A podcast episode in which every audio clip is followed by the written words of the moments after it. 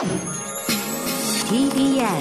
Podcast 世界各国様々な地域で聞いていただいているこの番組、オーバーザさんではございますが、えー、関東及び日本の一部にお住まいの方、お熱ございます。どうも、TBS ラジオプレゼンツのポッドキャスト番組、オーバーザさん、パーソナリティのジェーンスーです。堀井美香です。声ちっちゃいよ、今日。堀井美香です堀井美香です。あなたの名前は？堀井美香です。堀井美香です。毎週金曜日夕方5時から配信されるこの番組、皆様今週もよくぞよくぞ金曜日までたどり着きました。暑くない？いや、私ね、おかしくない？これ。寒いの嫌いなんですよ。うん。全然で汗かかないの？全然大丈夫ですねなんでさ、この暑いのにさ、はい髪の毛下ろしてて汗敵も落としてないの？冷え性？え？冷え性？そう、冷え性なんだと思います。だか、らもうつい最近まで本当に寒かったでしょ？雨降ったりとかして。まあまああった寒い日あったたでしょ、うんあったあったあったわよね。20度をし下回ったりとか。ちょっとあったわね、何ありましたよ。暖房入れましたもん。どうかしてるよ。2、3週間前の。もう全1、2週間前。すべての話が同じところに戻ってくるけど、それ筋肉ないからだから。で、なんで筋肉ないかってタンパク質食べないからだから。ぐるぐるいくよ。もう、ぐるぐるぐるぐる同じところに全部、筋肉はローマ。ローマに続く。ね、あのさ、私あの、最近あなたの本をちょっと、そうなんですよ。あの、読む機会があってね。うんうんそうそう。あの、今までほら、たくさんいただいてて、最初の頃は真面目に読んでたんですけど。うん読んでなかったからねまあ、あなたはほら、乱発してるから。乱発言うな。うん一ヶ月に。まあわかります言いたいことはわかります。全然怒ってないだからちょっと全然あの、ほら、あの、落ち着いて一冊見ることがなかったんですけども、ちょっと最近たまたまあの、綺麗になりたい気がしてきたっていうのをねはい、見たら、もうそう、もう、筋肉、筋肉言ってそうそうて、筋肉本当そのローマの古代の時代からあなた言ってたのね。あの、綺麗になりたい気がしてきたって本を読んだら筋トレの話しか書いてない。ひどいよね？それの話。でも、面白かったです。あの、私、ちょっと、あの、他のものに、うん。えっと、ハイヒールの話を書いたんですけど、はいはいそれまだ全然発表もされてな、うんあの、出してもないんですけど、じゃあちょうどあなたもハイヒールの話をされててて、なんか、あ、同じハイヒールについてもこんなに違うんだっていうのを読んでて面白かったです。ちょっと読み比べとかしましょうよ。ねえだからね、あ面りがとうございます。いやいやいや、だから暑いっていうのと筋肉が、まあないから暑くないっていう話ですね。信じられない。毎回およそ30分、私、ジェーンスーと堀美香さんが語らい、皆様からいただいたメールを読み、太陽の向こう側をオーバーと目指していく、そんなトークプログラムでございます。え今、収録中6月の末なんですけど、放送されるの、配信されるのは7月の頭。ええ。もう、ストップザシーズンインザサンじゃなくて、もうとにかく次行ってくれっていうぐらい、私、6月のさ、はい。下旬にさ、宇治に行ってきたの、京都の。あ、はいはいはいはいで。何かっていうとですね、宇治市の男女共同参画支援センターっていうのがありまして、ええ三角ってトライアングルじゃないですよ。ええ参加するですよ、はいはい。で、そちらの講演会っていうのをお受けして行ってきたんですけど、ええ。まあ、前の日に、せっかく京都に行くからって前の日に入って、お友達もその時京都に仕事があったんで、たまたま二人で入って、まあ美味しいところでご飯食べて、なんつって、すっごい美味しい水餃子いただいたんですけど、で、翌日の朝早くちょっと街を散策しようなんつって、7時台とかだよ。暑いから、7時台ならいいだろうっつって、7時台よ。出たんです。蒸し風呂。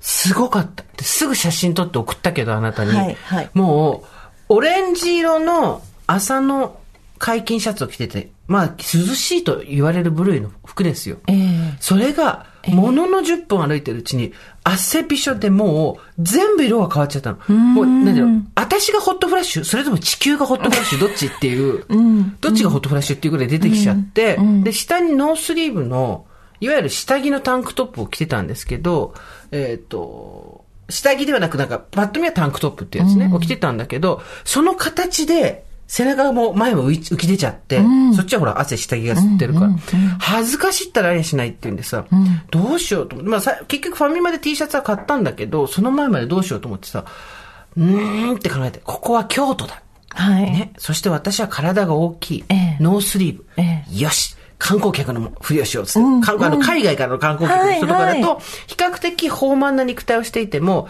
全く恥じることなく、それを隠すこともなく、肉体をバーンと出してノースリーブで歩いてる方とかいるじゃないですか。はいあれになりきろうと思って、ここは京都だからできると思って、もう朝にですね、もう、ブラヒモを見えんばかりの勢いでタンクトップ一枚で私、あの、もちろん下は履いてますけど、街をカッ歩しまして、あ、ここが京都ね、みたいな感じでですね。でもあの、写真送られてきましたけど、すごい、あの、反乱の私のね。活魚みたいなね。そうそうそう。生きのいい上魚がった魚みたいな。そうそうそう。ちょっとこうなんかピチピチしてるね。はい。感じでしたけど。あの49歳よかったですよ。あの写真何人かに送ったんですよ。ええあの、ノースリーブで街を闊歩する私っていうの。はいそしたらですね、長年の別の友達からですね、人力車の車夫って言われました。あ、わかると思って。人力車のシャフっぽい、シャフの方がね、着てるこうねで。もなんでしょうね。あなたはそう、なんかもう最近そのポニーテールも板についてきて、うんなんとなくまあ海外の方の雰囲気もはい漂ってますけど、えやっぱりちょっと日本のね、女性がその姿になった途端ちょっとね。ね、だからやっぱ変な話なんでですよ。やっぱりでもそれって体格の問題はすごくあると思ってて、骨格もうんぬんもありますけどうんも、うねでもやっぱり、性的に見えてしまうからみっともないになるわけじゃないですか。うん。だけど、じゃあなんで性的に見えんのか、ちょっと性的に見てる人がいるっていうのもあるし、私よく言うんですけど、電車に乗っててアジア人の人でもその人が日本人なのか、そうじゃないアジア人なのかって結構、喋ってる声とか聞かなくてもメイク、電車の座りあ方、ー立ち方で、服でわかるじゃないですか。うんうん。で、昔はね、それこそ私たちの昭和の時代は、えーアジアの他の国の人たちっていうのは、着てるものとかの種類が違うからっていうのが理由だったんですよ、わかるの。で、今そんなこと全くない。もう、どこのアジアの国も欧米ナイズとされていて、それね、それの中で可愛らしい格好っていうのをしてるから、いわゆるその言い方としては欧米に近いか遠いかっていうところでの判断っていうのはできないんですけど、やっぱりね、堂々としてんだよね。そうだね。うん顔の作りがどうのとか、身長がどうのとか、年齢がどうのじゃなくて、やっぱりすごく人として堂々としてるって、あれはね、見習えた。特に欧米のに在住のアジアの人なんていうのは、そうですよね。異性の目とかを気にせずに、恥じらいカルチャーとかじゃないところで、そうするとやっぱりこう、バーンっていう肉体をしていても。日本で生まれて、こう、しばらく向こうで暮らしてた人もそうですもんね。帰国子女の人たちもそういう人いますね。すねだからやっぱり、まあ、結構めんどくさい国に住んでるんですよ、私たち。電車に乗っててこの前ね、やっぱり、まあ多分、ブラジルとか、中南米とか、多分向こうの方の女性で、二人ぐらいいらして、で、二人ともなんかあの、蛍光色の黄色のチューブトップみたいなの着てましたけど、全くやらしくないんですそう、よね。お腹が出てようが、お尻が出てようが、そうそうそうそうもう年齢が上であろうが下であろうが、で、やっぱりそのなんでしょうね、難しい、何が難しいって、難しいっていうか、我々が押し付けられてる禁忌事項っていうのは何かっていうと、まあ自分自身に押し付けてるっていうのもあるんだけど、性的魅力がないと、コケにされたり、馬鹿にされたりする。と同時に、性的魅力が外に出てると、たしなめられるわけですよ。どっちにせやいいねんっていう話で、性的な格好をしていたり、性的、あてか性的な格好をして、本人が意図してるか意図してないかに関係なく、周りがどう評価するかだけなんだけど、それはすごく性的だっていうことで顔をしかめられたり、眉を潜められたりするのと同時に、そういう人がする格好だと勝手に周りが定義したものをそうじゃないと、えーいうふうに周りが見なす人がしてると、まあだからすごく端的なこと言うと性的でもないくせにっていうところのジャッジをつけられたりするわけですか。ら、しんどいねと思いながら、まあもうもうおばおばさんなんでね、ちょっとそこはだいぶく私たちはその輪から外れてるんでだいぶ楽ですけど、若い子たちは大変だなと思って。なのでそういうの教えてくれる人、私たちの時にはまだ自流的にいなかったんで、もうやはり今の若い子たち結構聞いてる子いますから、もうなんか、いやらしいねみたいなことを言われたらあんたがいやらしい目で見てるんだよだし、その、いやらし、私はいやらしいことをする資格がないのにこんな格好したらダメですかしらみたいなことも考えなくてもいいし。でもまあ今の10代、20代の子たちは逆にもう考えてないのかな、そんなこと。もっともっと、んもう進んでるから。30ぐらいからだよね。やっぱ30半ばぐらいから上がやっぱり。そうですよねなんか私たちもあの取材とか受けるときに、やっぱまともな服を着ないっていうね、ちょっと待って待って待って。待って待って待って。せ、話が同じようで違うよ。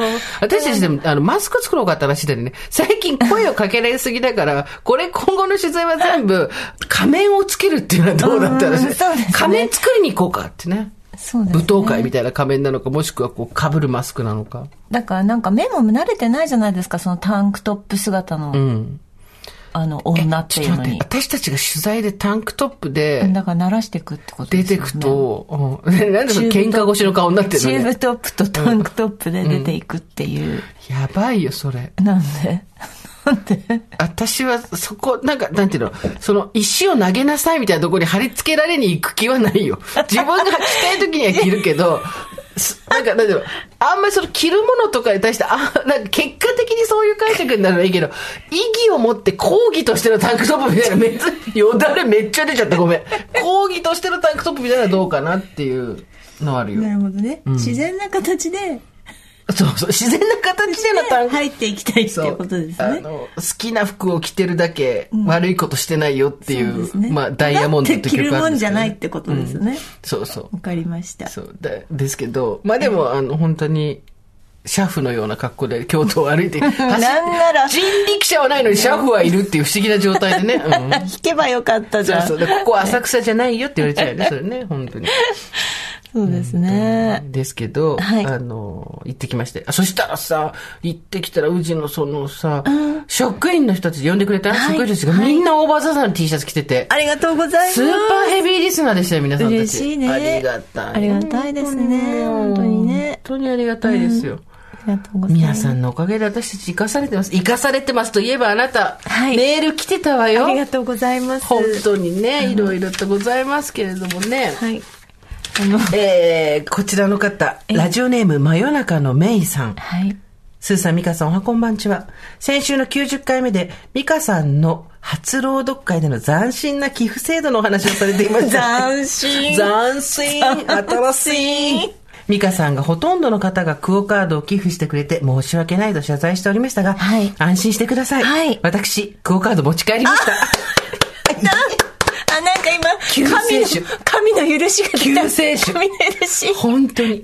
朗読会当日にまさかのクオカードプレゼントがあって戸惑いましたが、戸惑いましたが迷った末にありがたく使わせていただこうと思い 持ち帰らせていただきましたよかったです。90回目の放送でめちゃめちゃ気にされていたのでメールいたしました。はい梅雨明けしたような暑い日々でガス代前が地獄と化す季節到来いたしますが、皆さんはどうぞご自愛ください。よかった。ということで。今、乾いた大地におしめりが、おい来ましねおしめりがありましたガス台の前で全部強火でガーって火を一週間浴びてた堀井美香がここにシュッとね。よかったです。よかったね今、潤いました。本当に本当に気にしてたんです。ありがとうございます。寄付しました、ちゃんと。ありがとうございまあ、す。よかったです。寄付しましたか、はい。よかったですね。ありがとうございます。寄付させていただきました。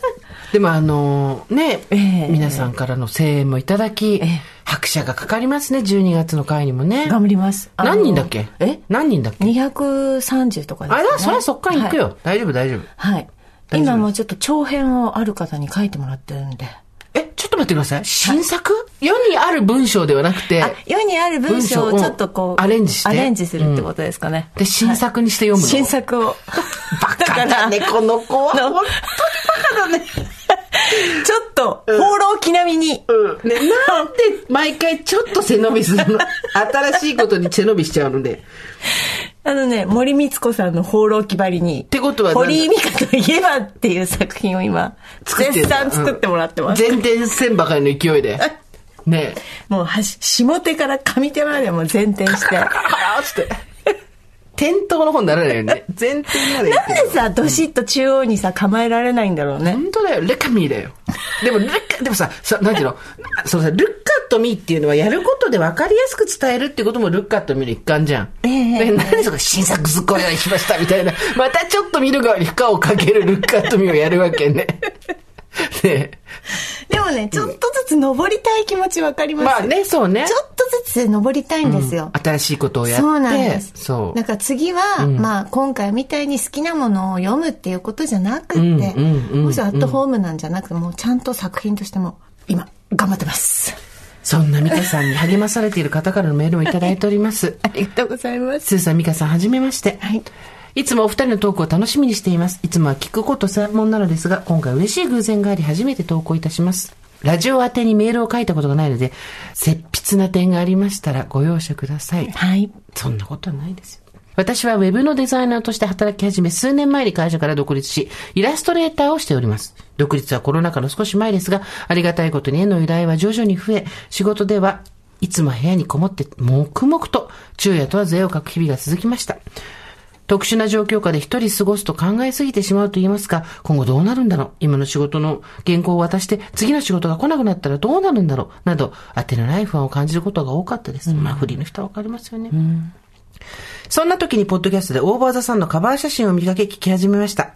はじめはお二人の肩書きとキリッとした顔の写真にビジネスについてのラジオかなと思ったのですが、お二人それぞれ子がありながら家族間のように壁のないテーマを話しているのがなんとも心地よいです。いい意味での感情的な会話が飛び合っていて、いい意味での感情、ちょっと待って、それ何引っかかるわいい意味での感情的な会話って何？今の情報が整理されていく時流に逆行しているような、番組にいわゆる江戸っ子のような勢いを感じています。こんなに褒めていただかなくていいんですよ、一生懸命頑張って。ここから本題です。また先の堀井さんの独立について、初回から最近追いかけて聞いた身としては、第1回から考え方が変わっていく様がラジオに現れており、ドキュメンタリーのようで感動しました。NHK の大河のナレーションを読む野望があるとおっしゃっていたのが独立への伏線だったのでしょうか。そして冒頭に出た嬉しい偶然についてです。最近発売された雑誌の絵の仕事です。堀井さんの掲載された企画の1ページ後に、自身がイラストを寄稿した記事が掲載されていたのです。えー何の雑誌だろう？ねえ。いつかスーさんや堀井さんが掲載されるような場所で、どんな形であれ仕事をしてみたいなと思っていたのですが、先日見本紙が届いてページを発見した時、とても嬉しくびっくりしました。えーはい自分が思う方向に向かって独立され、全力でお仕事をされている堀井さんと同じ雑誌に、え仕事とはいえ載ったこと、旗から見れば別企画じゃんと思われるだろう、些細なことかもしれませんが、私にとっては一つ達成したような、そんな気持ちでおります。これからもお二人を追いかけて仕事に励まそうと思います。ということで、長くなってしまいましたが、嬉しくない、どうしてもお二人にお伝えしたくメールを書きました。急に失礼しました。これからもお二人の仕事を応援しています。ご自愛ください。ありがとうございます。ありがとうございますね、一緒に頑張りましょうよ。ね、ラジオ聞いてもらってさ、あ堀井さん独立したんだ、私もね、一生懸命頑張ろうと思って、二人、どういつか二人と一緒、なんかどっかで仕事で一緒になれたらと思った人が、自分が書いた本、雑誌のさ、見本紙が届いてあげてみたら自分のページの前のページにあんたが載ってたよ。こんないいことなかなかない。ありがとうございありがます。だよね。とうございます。本当に。もう右足と左足ね、何結んだような気になってますから、その方と。あ、びっくりした。自分の右足と左足結んでると思って。随分と、サラティンバンコかなと思って。だから私がこけるときは一緒にこけるっていう。それが噂の前提です。これが、これが堀井の前、見よ、これが堀井の前提。これが右が足と左足、左足を、あの、結びつけ、ゴローン。私たちお茶いただきまして。京都の茶屋さんから、はい。私たちあのパックでたくさんいただきまして、そうあ美味しかった。ありがとうございます。美味しかったです。はい。私いただいたんですけど。なんかいろいろとね、あの、番組に来たメールではないんで読まないんですけど、いろいろとね、人生ありましたってことが書いてあって、負けへんでティーが。そうですね。負けへんでティーが届きました。負けへんで茶が。出ちゃう。負けへんで茶。で茶が届きましてで茶が届きましたね皆さ、んいただいておりますので、はいありがとうございますありがとうございますありがとうございます。初めてメールを送ります。40歳のおばさんベンチ入りおばさんネーム、えー、よっぱりの朝寝坊と申します。よいっぱりな朝寝坊さんですね。よいっぱりの朝寝坊と申します。先日、宇治市で行われたスーさんの講演会に出席してきましたあり。がとうございます。質疑応答で前列の柄の人とさせていただいた。ああ、柄の方覚えてます。真ん中の、真ん中に座ってた列の人ね。うん。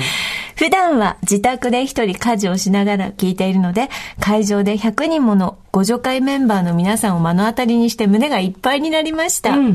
さて、私が質問したのは、女性は仕事を持つことで精神的に自立するというのは本当にそうだと思うけれども、家族関係や社会状況のためにそれができないとき、どういうふうに自分の気持ちを支えればよいのはいかということでした。覚えてる。やりとりの中で自分で収入が得られないと不幸になるという刷り込みがあるとか、思い詰めるほどに結局は自分に能力がないから十分に稼げないのではないかという思いに行き着くとか、ぐずぐず言う私に、スーさんは、家族や社会が原因ならあなたのせいじゃない。病気などでないなら家族外で評価を得られる場所がある方がいい。自分の能力のせいにするのは、かっこ講演で話した、えー、かっこ閉じ、女性が陥りがちな思考、お金がないことと不幸になることは別と、ラケットでスパンスパンと打ち返すように答えてくださって、私の身の内に救う呪いのようなものの力が少し小さくなったように感じました。よかった。私なんかラケットでパンパンやったことによって、なんかすごい攻撃、攻撃、暴力性の高いことをしてしまったのかと思って、今すげえやべえと思ってたんだけど、よかった。ネットがはち切れんばかりにね。お蝶夫人 帰宅しながら考えたことですが、お金がない、えー、not イコール不幸は、やはり生活保護などの社会福祉が充実した社会であれば、と大きく正しがきがつくと思います。これまでの選挙でも欠かさず投票してきましたが、7月10日の参議院議員選挙でも、ジェンダー平等を含む社会福祉に力を入れる候補に投票してこようと思います。質疑応答では他に、お帰りブーメランや、モテたい願望の楽しい質問もあり、あっという間の2時間でした。また機会がありましたら、ぜひサイン会や講演会に足を運びたいと思います。スーさん、本当にありがとうございます。聞きたい、この話。ありがとうございました。お帰りブーメランって多分、なんだろう、年取って、年がいもなくこんなことしてるみたいなことを若い頃思ってたんだけど、自分がその年だったらまだまだそういうことやりたくて、自分がなんであんなことを昔言ってしまったのかみたいなこと言ってたから、今そういうの超ありますよね、みたいな。ブーメランお帰りっつってこう、自分がバーンって他人に向けて投げたブーメランがものすごい巨大になってあらあら自分の私もだったわみたいな自分の額にめがけて帰ってくるっていうね。はいモテたい願望はモテたいんですって言うから、いや、モテるってのは舐められるってこととほぼ同義だったりもするから、あんまり幸せなことじゃないとも言えるよっていう、まあ、ひも手の、あのー、役割みたいな話ではなくて、その、いわゆる好きな人に好かれたいっていうことじゃなくて、顔の見えない軍魚みたいなからワーキャー言われたいっていうことだとすると、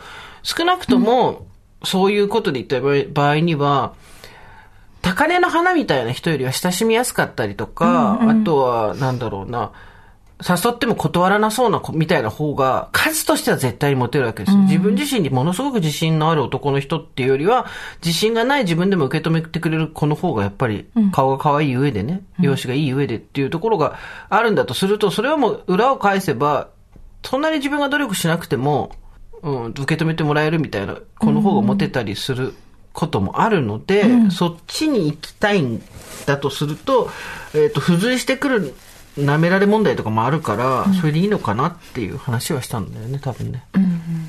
意外とどっちかとモテるみたいな話、数でモテるみたいな話になると、やっぱり、親しみやすいみたいなことの人もいるわけでしょ。そうなってくると、でも、すごく礼儀正しくそういう人にアプローチしてくる人ばっかりじゃないだろうし、俺でもいけるみたいな人も来るだろうし、それでうっすうっすらうっすら削られていくこともあるし、あとプラス、ものすごい可愛い女の子とかが、男性不信がすごい強かったりすることがたまにあるじゃないですか。なんでそんなに男性不信が強いんだろうと思って話聞いていくと、まあまあかなり小さい時から、そういう意味で、なんだろうな、落とす対象として、まあだから人間として見られてないっていうかさ、あの、すごい極端な話で言うと、やれるやれないみたいなところの箱でやれるの箱に入っちゃうと、うわー人間として見てもらえないみたいなことをする人もいるので、モテるってことが果たして幸せかどうかはちょっとわからんよみたいな話をしたのかな、その時は。なんか昔モテるモテないって、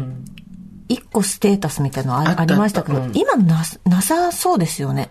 若い人たち。てかまあ、そもそも私たちあの頃やっぱそのメディアにさ洗脳されてたって、まあメディアの人間が言うのやった話なんだけど、モテるためのみたいなのがあったけど、愛されとかモテとかあったけど、今は多分もう雑誌時代が若い子ないからね。そうだねまあ、でもやっぱりインスタとか、ウェブとか見るとやっぱモテ、モテモテモテは言うよ。もうでも、なんかその、まあ比率は圧倒的に昔よりはね、そうね。薄くなってきてる。異性に評価をされるっていうことがその人の価値を上げるっていうシステムも昔ありましたよね、確かにね。ありました。ありましたねねえ。いや、でもなんか良かったじゃないですか。こうやって皆さんの前でお話できて。一人オーバーザさんですよ。ねえ。ありがたいですね、本当に。女性は仕事を持つことで精神的に自立するというのは本当にそうだと思うけれども。まあ、すごく平たく言うと、この方は、ご自身が今どういう状態なのかはわからないけれども、えっ、と、家族のこととか、あといろんな理由があって、働けない人もいるんだから、女の人は全員働いた方がいいみたいな世の中になっていくと、ちょっと厳しいっていうことだったと思うんですよ、多分。すごく平たく、卑近な言い方をしてしまうと。で、それについてどう思いますか？っていうか、自分自身をどうやって気持ちを整理していけばいいですか？っていうことだったから、その家族があれで働けないとか、なんとかって話に関して、前もほらあったじゃん。結局、全部を極限みたいな、中国雑技団でも1台の自転車に10人ぐらい乗ってみんなで皿回してるみたいな軽技をやりながら家族が回ってることをか自分以外の家族は誰も気がつかなくて、うんで、誰もありがとうってくれないから辛いみたいな。でもガシャンって自転車やっちゃえと。皿全部落とせっつって。ガシャンに。今までわしがこうやってやってただけなんじゃ、みたいなことでバグをどんどん発生させるみたいな話をしたけど、で結局こう、自分自身がすごく無茶をして無理をすることで、自分が自分の身を削ることで、えー自分が外に出て働くとか、まあ家の中でもいいんだけど、外貨を稼ぐっていう作業ができないってなってる人は、ちょっと一回その雑技団自転車降りたらっていう、もちろん期間限定で難しい人もいますよ、介護とかも含めてさ。で未来英語とは言わないけど、一回タイミングのとこで雑技団自転車降りたらいいし、で、その時にでも私はずっと働いてなかったからできることなんかないし、みたいなことは言わんでええよっていう。面接落ちたらもう一個受ければいいっていうさ。それこそ負けへんでね。それでさ、そそしたらそれも来てるわけよ。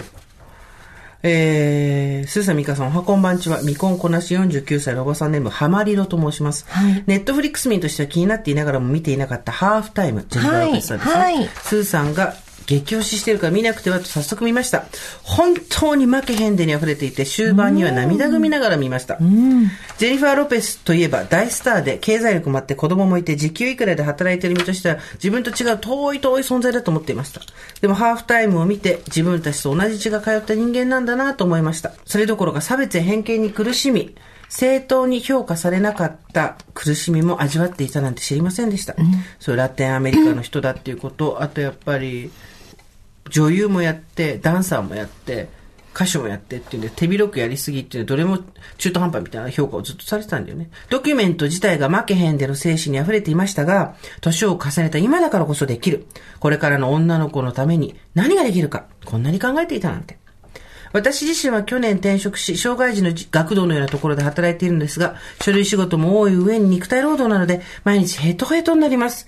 運動音痴の私が50歳目前にして、小学生相手に鬼ごっこや怪獣になって新聞紙で作った続きで、叩かれまくる日が来ると思ってもいませんでした。すごいね。バイタリティあるな。それでも子供たちからの必ず受け止めてもらえるという信頼は本当に心地よくて、肉体的には疲れていても心は満たされています。過去ちなみに受け止めてもらえるというのは、非表現ではなく物理的なもので、高いところにある鉄棒からぶら下がり、パッと手を離すので、下で必ず受け止めるのですが、タイミングも何もなくいきなり手を離すのです。ハーフタイムをお勧めしてくださってありがとうございます。元気が出ました。ちなみに私は三姉妹なのですが、姉も妹もオーバーザさんのリスナーで、配信後は LINE で感想を話しています。妹は東京に住んでいるので、柿山のおかきが書いて羨ましいと思っている地方在住の姉と私です。スーさん、まみかさんもお体を大事に、私も夏休みに向けて頑張ります。まあ夏休みっていうのは、つまり、子供を預かる時間がこう、増えるってことなのかなねえ、そうですね。ねえ。うん。いやー、すごい。いやー50歳手前にして。頑張ってるでもこれが筋トレになってるからさ。はいはいはい。60になった時の体力すごいよ。あ骨密度すごいことになってると思うよ。そうねんミカちゃん、J ローメールもう一本来てます。嬉しいスーさん、ミカさん、こんにちは。ポッドキャストでふと聞いた大場田さんにドハマりし毎週楽しみに拝聴しております。33歳独身未婚のまんまると申します。先週スーさんがお勧めしていたハーフタイムを見て心の底から、これぞ負けへんでと胸が熱くなり勢いのままメールしています。世界的にあんなにも有名な彼女がこんなにも苦悩し、否定され身を削り、それでも諦めない、心折れない姿に感動しました。素晴らしい。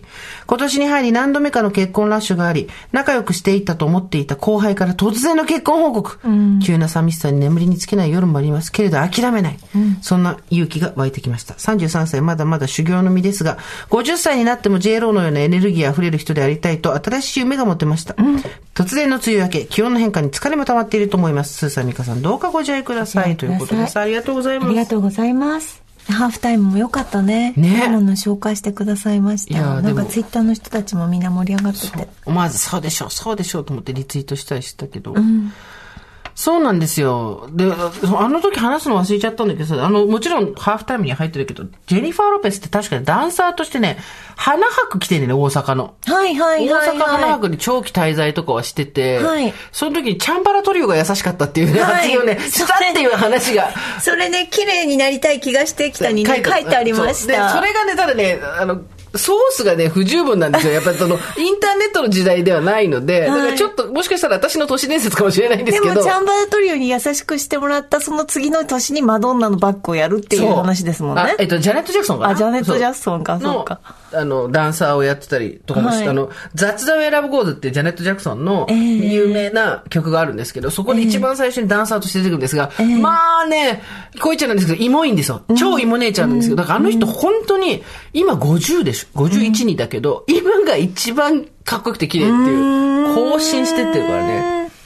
花博で踊ってたんだよ、大阪で。長期滞在して。ねで、1年後にまた違うとこに行ってね。今、それであれでしょ、ハーフタイムショーやって大統領就任で歌って、ルカメイですよ。で、自分では絶対洗わないでやろう、あの、ラインストーン付きのタンブラーで。すごいよね。まあ、全員が全員じゃないけど、ただ、もともと恵まれた人なんでしょではないよっていうところはあるから、まあ、自分を信じてあげてくれって話だよね、本当に。そうですね。いや、本当ありがとうございます。皆さんがこうやってね、メールをいただけるとありがたいなと思いますよ。はい、えー、いかがですか？そのやっぱりこう、いかがですか？何が？何が？何が？ねいかがですか？あなた。いかがですか？いかがですか？いかがですか？いかがします？あれ。いかがします？いかがしますか、ね、タイミングで話すかって話ですよね。いかがしますかね？しますかね？本当に。びっくりしたね。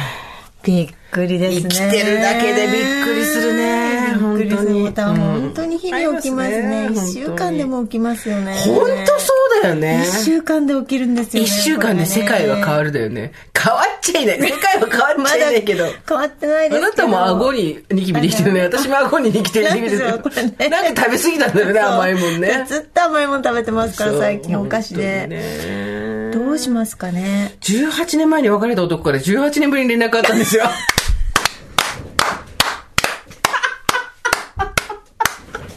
いい話だな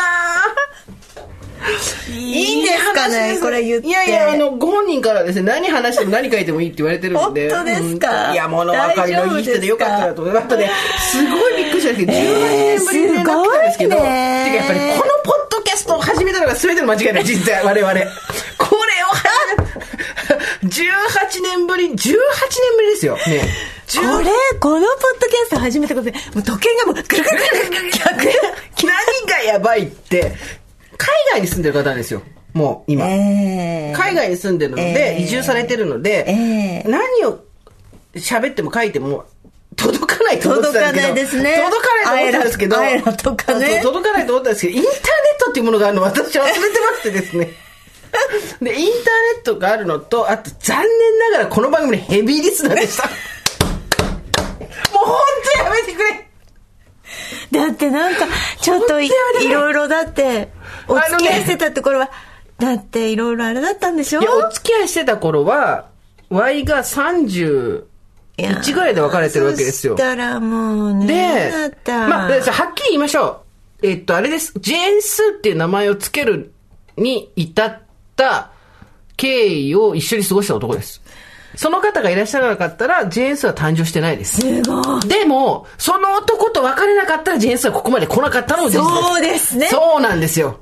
そしてまたこの18年後にその人が戻ってきたそれで言った言葉が、アラジンっていうのはどういう装置なんだと君たちの説明では分からなかった。聞きすぎだよポップインアラジン。アラジン、天井にどうつけて何が起こったあれはポップインアラジンの君たちの説明ちょっと分かんないよって言われて。それは申し訳なかったっつって。いやー、これは本当素晴らしいことですね。本当にね、えー、連絡がありまして、えー、えー、まあ、18年あればいろいろあるわけじゃないですか、お互い。はいはいはい、まあ、でもで、で、あれですよ、あの、で、その男がいなかったわけじゃなくて、私がよく、あの、エッセイ、それこそ貴様女子から何から、えー、もう、そのネタをこすってこすって本当に100万以上は稼がせていただいたというですね、100万じゃ効かないね、っていう、あの、大出演の人です。うんうん、あの、25キロ痩せたんですけど、戻りましたっていう、うん。みんなが、みんなが分かってるね。あの、あの、読んでくれた方は、ご存知だと思いますけど、はい、本当に18年、っていうかね、はい、time heals everything. つまり、THE 時間薬やばい。もうね、大体時間が解決することが分かった。本当に、あのね、T, H, E、つまりザ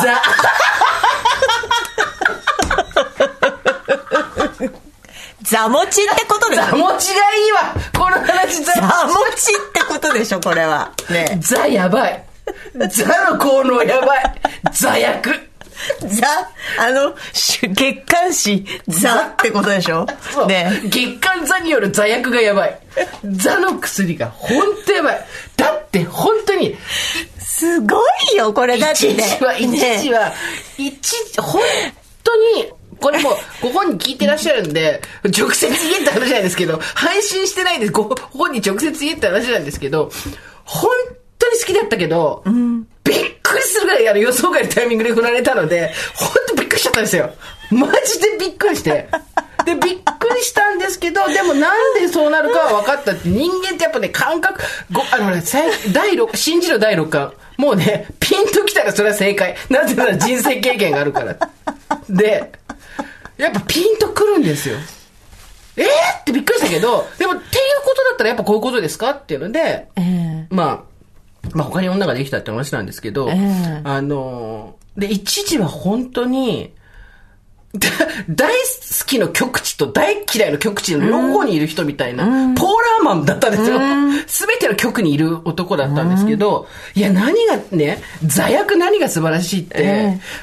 憎むとか、恨むとか、なんでこんなひどいことをとか思ってたんですけど、それとメソメソ帰ってきてとか、好き、ラブオブザライフタイムみたいになってたんですけど、あの、振り返るとですね、18年も経って、いや、本当にいろいろきつかったし、失恋物語は今、昨日失恋しちゃった方もいるでしょ、この人、聞いてる人たちも。大丈夫、18年経ったら、ただのよくある失恋話だから。だからあの時はこんな辛い思いする人は世界に私一人だから思ってたけど、今振り返ると、いや、普通の失恋だってこれ、普通に振られた話だなって思うわけですよ。で、18年後にま何かあるから、それ。それやめろよ、惑星衝突みたいな。もうちょっと手前で来いよ。18年で、ちょ、生まれた子が成人ですよ。でも本当だから、数の出所ってことですよね。そうですそうですそうですの今。オーバーザさんも全てだから、その人から始まったってことそうです。ですから。生みの親ですから。なんならその人がいたから私が辞めたってことですもん、TBS。それは言い過ぎです。それは風が吹いて桶屋が儲かりすぎです。なんならその人がいたから、クオカード配っちゃったって話。違います。堀井さんの引き笑いが大好きで言ってました。言ってた。あの人引き笑いするよねって言ってました。ごめんなさい。それそれそれ。クオカードの話も面白かったって言ってたよ。最新回聞いてんのかよと思ったけど。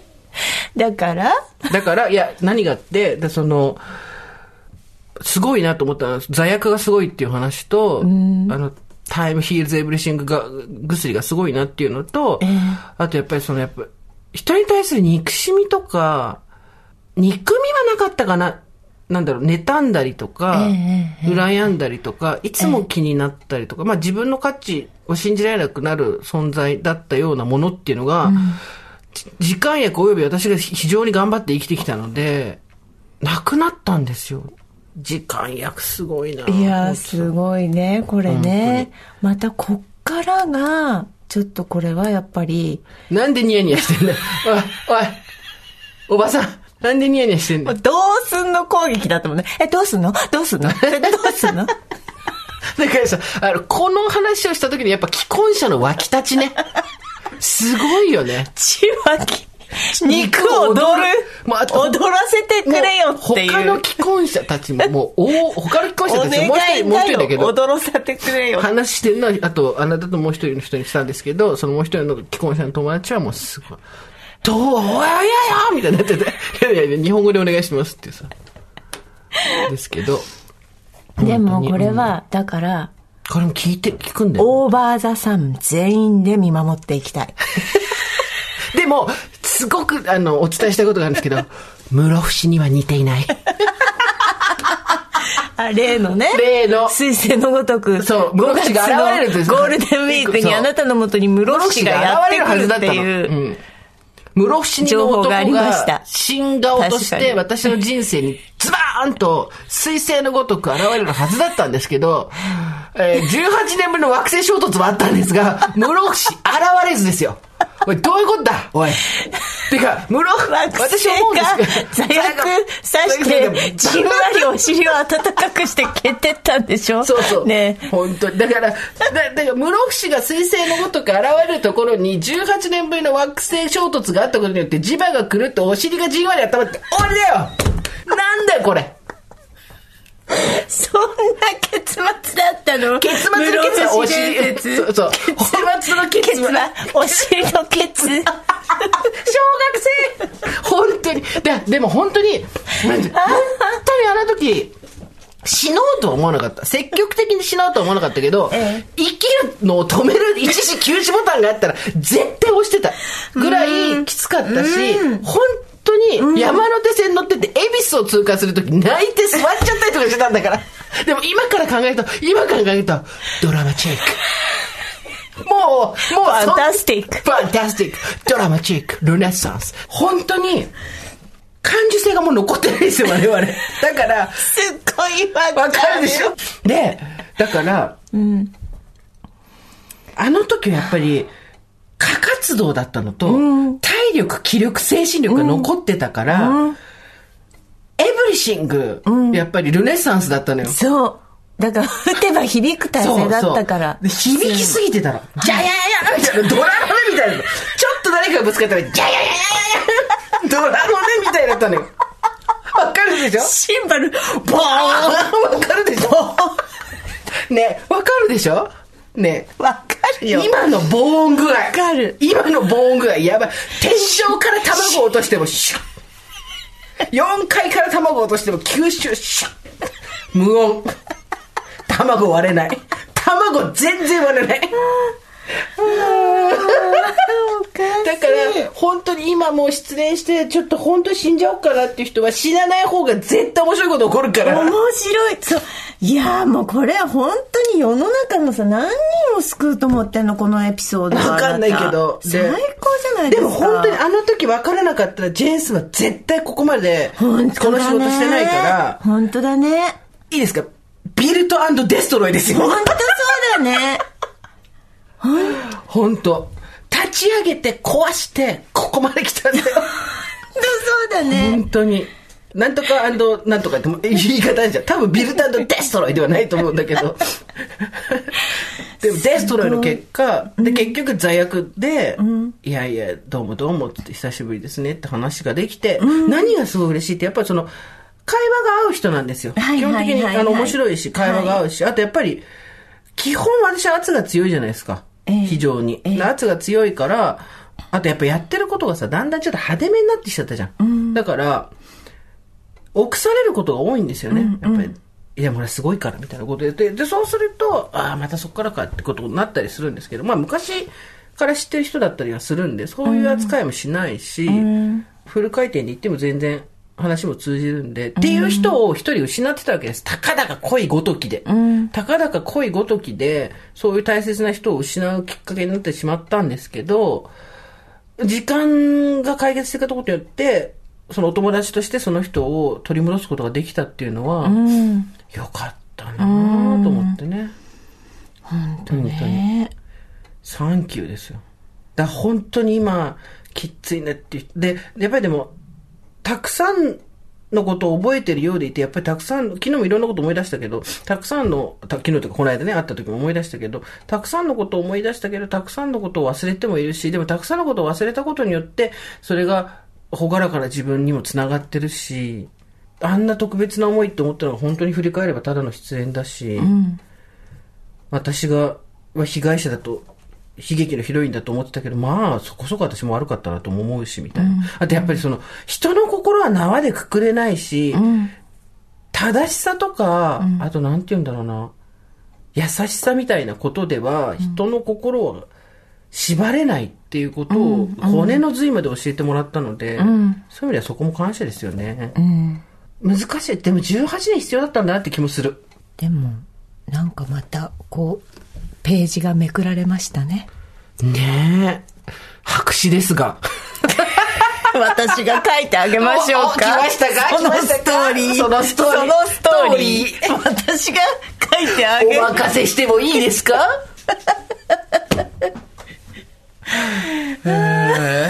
まだ生きてるだけで大変だって話をですね、今週はできてよかったと思います。そうですね。まあ今後どうなることかっていうのを別にここの番組で発表していく予定はないので。で、ちょっと、でちょっとね、今ね、あのね、若干こう、声のドロドロした、こう、物語も読んだりとかしてるんですよ。あそれがちょっとこう、後々こう、配信したりするものなんですけどね。ですけどね、やっぱりこう、自分の中に感情が、こう、そういう感情がないじゃないですか。今ね？今。まあね、そう。全くないので、その恋愛とかに関するね。結局、思いましたよ。ええあの、自分だけ真面目に生きててバカみてえって思う瞬間ってあるよね。なるほどね。そう。で、それはど、真面目って何かっていうと、結局、なんていうの？そういうの、お天道様に恥ずかしくないように生きなさいみたいな、まあ親が言ってきたようなことですよ。はいじいちゃんばあちゃんが言いましたそれはすごく正しいと思うし、そういう人生を生きてた方がいいと思うけど、ただ、さっき言ったように、人の感情なんて倫で縛れないから倫理があるわけで、そうなった時に、倫理をぶっ飛ばすようなことだったり、それを肯定はしないよ、私は。肯定はしないけれども、あとは約束を保護にされたりってことは世の中にたくさんあるわけじゃないですか。でもそれを感情に正直にならずに、先を見越したいとか、道徳的に正しいかとか、なんとかみたいなことで、はい正しさって優しさですよ。でもそれは人の、なんて言うんだろうな。正しさは優しさ。でもあると思いますよ。でも正しさは優しさである、あ、でえっとね、正しさは優しさであるはずのものなんですけど、正しさが冷たさになったりとか、厳しさになったりとか、人を縛るバッチとかにもな、罰とかにもなったりするから、正しさを傘に来て、良くないことをする人もいたりするんで、何とも言えないんですけど、でも、正しさの行使っていうことに関しては少しやっぱりギッチギチしすぎたかなって気はしますね。うん。なんか、もうさ、無理じゃん。軌道修正。次やるとしたら多分私たちめちゃくちゃ大きく踏み外すことしかできないと思うよ、多分。もう、ドバーンって大きい音がすいる。やー、そうですね。なんかな、もうそうですね。もうしっかりこの、でもちょこちょこちゃんと踏み外してきた、正しくないことをしてきた人たちっていうのは、正しくない物事とか世世の中とか人とかに対しても優しいし、私たちはやっぱ自分がやってきてないから、どっかで厳しいし、当たりがきついんですよ。だって辻褄の合わないこととかに対しても、キチキチしてるところもあるし、で、なんだろうな。すごいわかりやすく言っちゃうと、今日は食べたかったけど、明日は食べたくなかったから食べなかったみたいなことって、絶対やんないじゃん、私たち。明日、カレーライスを食べに行きましょうって言われて、わかりましたってお約束したら、翌日の昼がカレー食べたとしても、夜のカレー食べるじゃん。だけどそこで、私昼にカレー食べちゃったから、今日はカレー食べたくなくなったのっていう正直さ、自分の感情とか気持ちに正直に生きてる人もいて、私たちは、おっとみんなでカレー行こうって何ヶ月も前から話してたのにと思うんだけど、そこでカレーは食べたくないから行かないって選択は私たちはできないんだよね。なぜなら、優しい正しさを行使したいから。とか、責任持てないことはやらないとか、そういうのもそうじゃん。だから、やりたいですよね。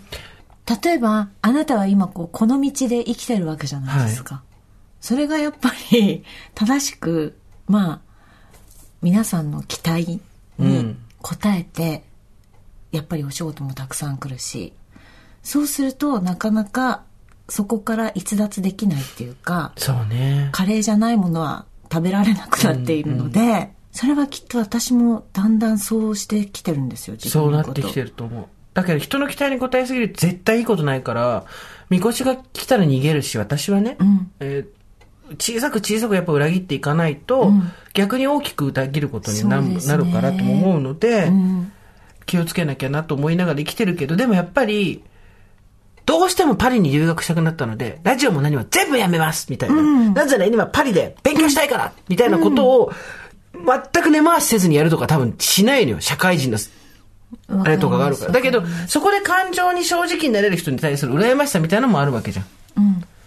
12月朗読っていう話をしておいて、ん朗読やっぱやめたみたいなね、そうそうそうそうそう。できないじゃん。そのディ時どんなナーショーにしますみたいな、うんパン食い競争にします。まあ、パン食い競争だったらみんな来るから、わ、わっくわくで来るかもしれないけど。前言撤回は下手ですよ、私たちはやっぱり。そうですね、そこは、ちょっとやっぱ人として面白くないとは思うけどね、正直。直していかなきゃなとも思うけどね。直していかなきゃなっていうの違うな。も、持ってない性質だなとも思うけどね。前言撤回が下手です、本当に。していきたい、全言撤回。だから18年っていうその前言撤回。いや、だからすごいなと思って。なんかやっぱりでも自分に自信がある人なんだなって久しぶりに思いました。あ、こういう人だったと思って。はい。い18や、でもそういう人が近くにいるってとってもなんかいいじゃないですか。活性化するじゃないですか。活性、いや別にそう、活性酸素、年取っちゃう。いや、だからその18年ぶりに連絡してきて、もちろんその、なんて言うんだろうな。18年ぶりですねっていう、まあ、18年ぶりですねは書いてなかったけど、18年ぶりに連絡してきた、よかったら会いましょうって言えるその自尊感情すごいなと思って。はあ、なるほど思い出してきました、いろいろっていうね。えっと、一週半もあってるからね。面白いね。ね。というわけで、今日も生きてるといいことがあるよっていう話でした。はい。というところで、今回はここまでにしておきましょオーバーザサンでは皆様からのメッセージお待ちしております。送り先は番組メールアドレス、over.tbs.co.jp、over.tbs.co.jp です。アルファベットは小文字で over です。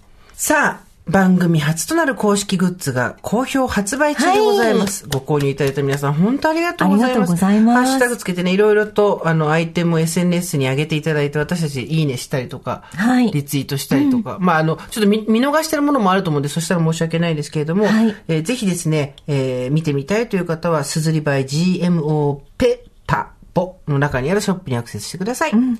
今週はですね、はい私今日座薬の話をしましたけど、座薬ってあの皆さんの知ってる座薬じゃないですよ。座薬の方ですよ。みゆちゃん、いい発音でお願いします。ザ。座薬の方ですよ。